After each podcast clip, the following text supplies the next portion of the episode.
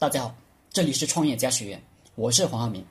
今天和大家聊的话题是：为什么很多人读书都白读了，甚至起反作用，让自己变得更加蠢？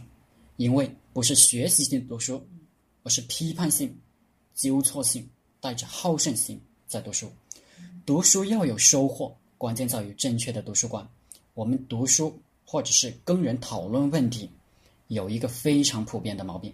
就是总是想显得比别人高明，总是想去批判别人的不对，或者要鸡蛋里挑骨头找毛病，而不是专注于自己有什么体会，学到了啥。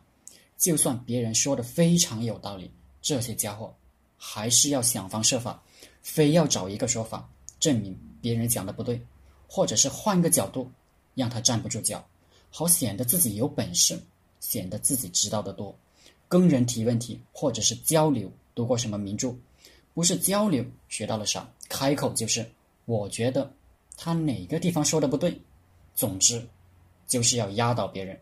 这种读书方式呢，不是怀着虔诚的学习方式，而是抱着批评、挑毛病的快感。往往书上讲的是啥，根本就读不进去，是学不到真本事的。那怎么读书？才能学到真本事，只关心自己学到了什么，有什么用？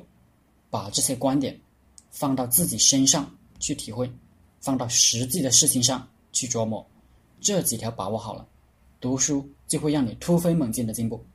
不要去纠结文字错误，不要去纠结别人用词准不准确，不要去看不起写书的人，只管对自己有什么益处，在实际工作中碰到这种情况。有什么借鉴意义，才算没白读？其实，就算书上真的写错了，不管错误的多么荒谬，至少也能让我们知道别人看问题的角度，这也是价值。